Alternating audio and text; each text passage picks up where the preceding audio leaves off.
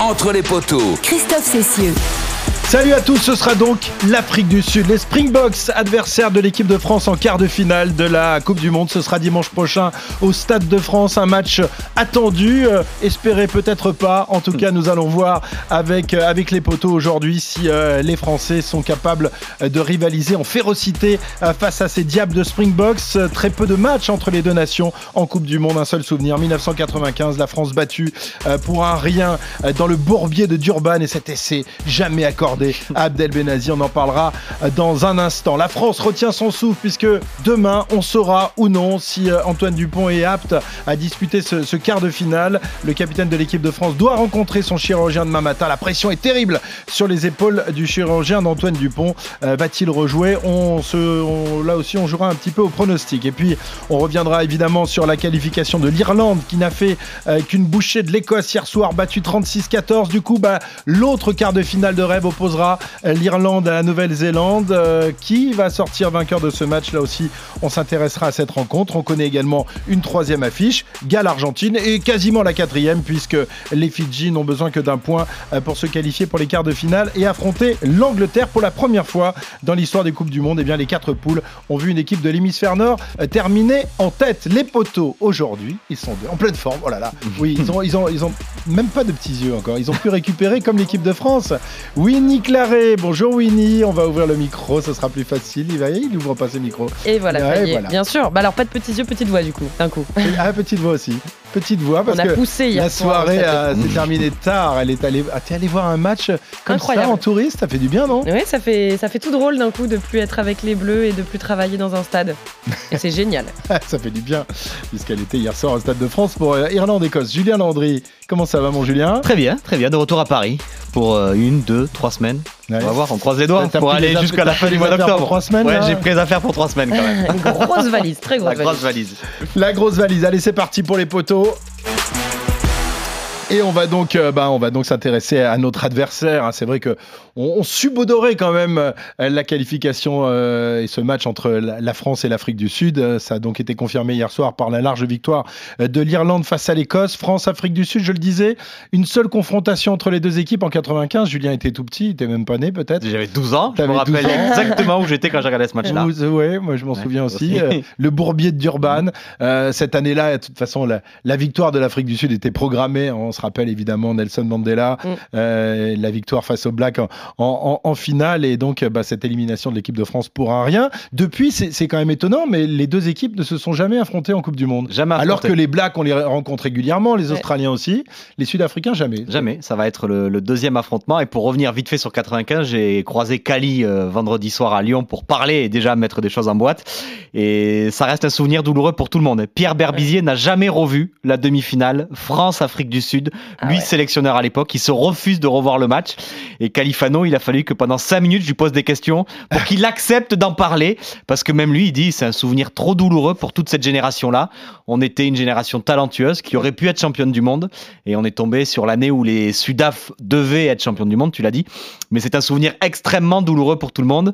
Et j'ai dit à Kali, rassure-toi, dimanche prochain, il n'annonce pas la pluie. Donc logiquement, on devrait avoir un match sans pluie. Mais oui, c'est un souvenir douloureux. Et c'est vrai que c'est tellement rare qu'on les ait si peu affrontés. Alors, faut se rappeler que l'Afrique du Sud a démarré la Coupe du Monde qu'en 95, qu'ils avaient été vrai. bannis des deux premières éditions. Mais c'est vrai que depuis, on ne les avait jamais croisés. Et que là, ça nous annonce un, un combat féroce. Peut-être quand même pour, pour rappeler hein, pour les plus jeunes auditeurs parce qu'il y en a. euh, moi j'avais que deux ans hein, sur euh, sur cette finale de, de- sur cette euh, Coupe du Monde pardon euh, 95. Et euh, alors on a quand même pas mal de joueurs. D'ailleurs on en a un. On va essayer de lui poser la question cette semaine. C'est quand même le sélectionneur euh, français Fabien Galtier puisqu'il était le demi de mêlée de ce 15 de Mais France oui, bien pour ce sûr. choc euh, face à l'Afrique du Sud. On pense aussi évidemment euh, bon alors Califano tu l'as dit. On a Abdelatif Benazi. Euh, on avait Laurent Cabane, Philippe Saint-André, Thierry Lacroix, Philippe Sella, Émile Nentamac.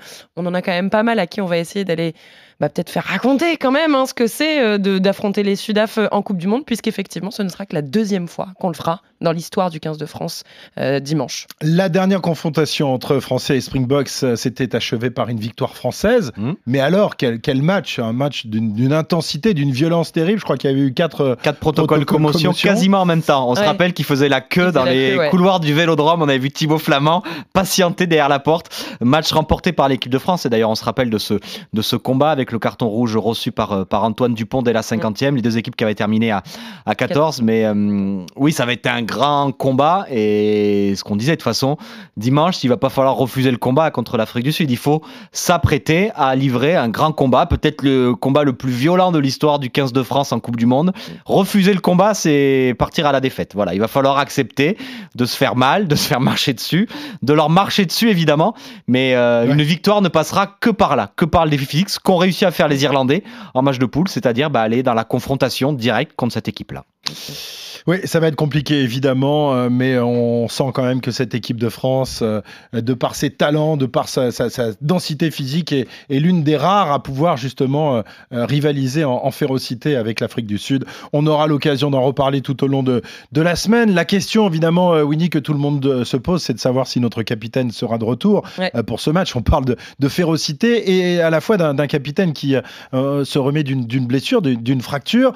la réponse, enfin le début de réponse, on l'aura demain parce qu'il rencontre donc son chirurgien, le professeur Lewers, à, à Toulouse. C'est lui, normalement, euh, qui, a, euh, qui, a, qui va décider. ah bah pas, même, pas normalement, même. C'est c'est celui qui doit donner le premier feu vert, effectivement. Euh, c'est le chirurgien. On le saura normalement. On attend un communiqué de presse, nous a dit le 15 de France, dans la journée de demain, donc lundi, pour savoir bah, ce qu'il en est de ce rendez-vous et si effectivement c'est le dernier contrôle qu'il doit passer. Ça veut dire que c'est oui ou non tu peux reprendre la compétition. Oui ou non, le capitaine du 15 de France euh, pourra reprendre les phases finales euh, avec son équipe. Donc c'est évidemment une journée très importante demain. Euh, maintenant, on sait qu'il y a ce feu vert-là. Après, il reste encore d'autres cases à cocher.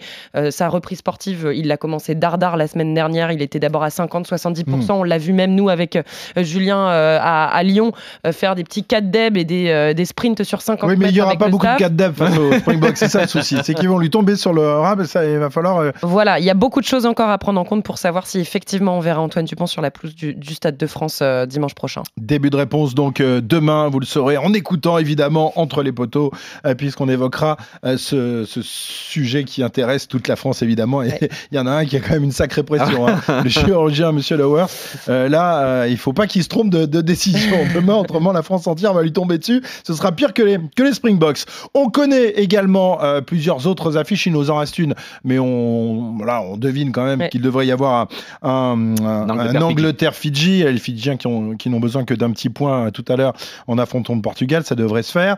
L'autre euh, quart de finale vedette opposera donc euh, l'Irlande à la Nouvelle-Zélande. Les Irlandais qui se sont imposés hier dans les grandes largeurs, 36-14 face à l'Écosse. Ils ont mené 36-0, je mmh. crois, dans, ce match, avant de, laisser un peu les, les Écossais éviter la, la correction totale. Un match qui s'est déroulé dans une ambiance de dingue. Winnie, tu étais donc au Stade de France hier soir. On se serait cru à Dublin hein, hier soir. Il y avait, il y ah avait bah quasiment que du vert partout. Hein. Ah, moi, j'ai passé mon match à me tourner et à faire un tour en essayant de trouver les supporters écossais. Je crois que j'en ai trouvé 10. Non, non, mais sincèrement, il y avait que du vert. D'ailleurs, Wilfried euh, Templier, notre autre voix du rugby sur RMC, euh, je, lisais ce qu'il disait sur Twitter euh, hier. C'est Saint-Denis, la banlieue de Dublin. Et je pense que c'est la sensation qu'on avait tous. Ils étaient chez eux hier ils ont lancé des chants, ça a pris dans tout le stade. On a eu droit évidemment euh, au nouveau phénomène hein, euh, des cranberries zombies à la fin du match passé euh, dans les enceintes du Stade de France. C'était hyper émouvant hein, de voir l'engouement qu'il y a eu. On a vu aussi lors du tour de terrain traditionnel des équipes à la fin du match, notamment Bundy Aki, le premier centre irlandais avec ses deux filles, qui a été mais comment dire, ça a été une marée de, de, de, hurlements autour de moi quand il, est arrivé parce que ça a été l'un des, des, acteurs clés hein, de, de, cette rencontre hier. Donc ouais, c'est mm. très beau à voir. Mais c'est une vraie question, Christophe, parce que tout le monde te dit que la France euh, va être derrière l'équipe de France, que les stades vont être pour l'équipe de France. C'est ce qu'espèrent les Bleus. Non, mais quand tu vois que les Irlandais. On a quand même vendu plus de tickets aux Français qu'aux Irlandais pour la finale. Euh, non, mais moi, je me suis, vraiment posé la question. Hier, ils étaient 60 000 Irlandais pour ce match de poule. Sachant que les Irlandais sont numéro 1 mondiaux. J'espère que les Irlandais, ils ont peut-être fait une razzia sur la finale et que le stade sera vert le jour de la finale France-Irlande. En tout cas, ce qui est sûr, c'est qu'ils nous ont tous euh, tapé dans les épaules avec l'ami avec qui j'étais euh, en nous serrant la main. Rendez-vous le 28 octobre. Donc eux, ils rêvent d'une chose, c'est une finale France-Irlande. Très bien. D'abord, il va falloir passer sur le corps de la Nouvelle-Zélande et nous sur le corps de, l'Afrique du Sud. On va écouter Jonathan Sexton, le capitaine irlandais, justement, qui revient sur cette ambiance, sur ce public irlandais euh, présent en masse hier au Stade de France. Ils ont assuré. Mon frère m'a envoyé un message trois heures avant le match et il m'a dit Sois prêt à un truc de spécial. On vit quelque chose d'incroyable grâce à eux et on doit leur donner des raisons de se réjouir. On doit directement se concentrer sur la semaine prochaine. Next week, ce sera donc la, Nouvelle-Zélande, les, All Blacks qui montent euh, là aussi petit à petit en température dans, cette Coupe du Monde. C'est un quart de finale très excitant, il hein, n'y a pas à dire, euh, Julien. Et bien malin celui qui pourrait donner le, vainqueur. Euh, je, ne vois pas de point faible dans cette équipe d'Irlande en fait. J'ai été impressionné hier par. Machine. C'est du papier à musique, c'est récité. tu l'as dit, 36-0 après une heure de jeu. Zéro franchissement pour les Écossais. Les, les Irlandais, ils n'avaient pas raté un plaquage. C'est du papier à musique dès qu'ils attaquent. Je vois pas de point faible dans cette équipe-là. Leur seul point faible, je pense qu'ils vont beaucoup entendre parler cette semaine du plafond de verre, parce qu'on rappelle que les Irlandais n'ont jamais passé les quarts de finale de leur histoire, et que je pense que cette semaine, en plus d'affronter les Blacks, on va beaucoup leur ressasser ça. Mais j'ai l'impression que s'ils arrivent à franchir cette étape-là, ils ont peut-être un boulevard devant eux. On l'espère pas, évidemment, on espère que mm. les Bleus vont les contrer, mais ils me paraissent tellement forts, tellement, c'est tellement beau à voir en tout cas. C'est du bonheur. C'est vrai que ce quart de finale, il est peut-être plus excitant en termes de jeu produit face à la Nouvelle-Zélande que la boucherie qui nous attend dimanche soir au Stade de France. et puis en plus, les Irlandais, s'ils passent euh, la Nouvelle-Zélande, euh, affronteront le, vainqueur de Galles-Argentine, ce qui quand même euh, semble aussi mhm. abordable. Abordable, c'est le mot qu'on puisse dire. qu'on puisse dire effectivement. Oui, oui, non, mais là, les, Irlandais, très franchement, ils se voient, en tout cas les supporters irlandais se voient en finale.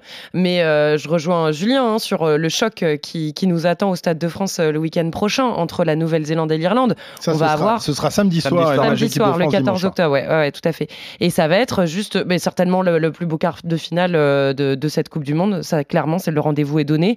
Euh, on a aussi un Angleterre très probablement Fidji qui va être mhm. très excitant. Celui-là à Marseille, hein, au Vélodrome. Que les Fidjiens euh, ont remporté le dernier affrontement face à l'Angleterre. Ouais. Ouais, ouais, mais, mais, mais voilà, l'Irlande, c'est ça. C'est comment trouver la faille dans cette équipe d'Irlande. Hier, on a euh, bien vu que les Écossais ne l'ont jamais trouvé pendant 80 minutes. Eh bien, il vous reste quelques jours pour euh, trouver euh, justement la faille dans, l'équipe irlandaise. si évidemment l'équipe de France réussit à passer l'obstacle de l'Afrique du Sud, on va vous en parler évidemment tout au long de, la semaine entre les poteaux. Merci Winnie, merci Julien. Merci. À demain. Et vous pouvez envoyer un petit message au professeur Lewers. On veut du pont sur la pelouse dimanche prochain. Ok. On va essayer. Bonne journée et à demain entre les poteaux.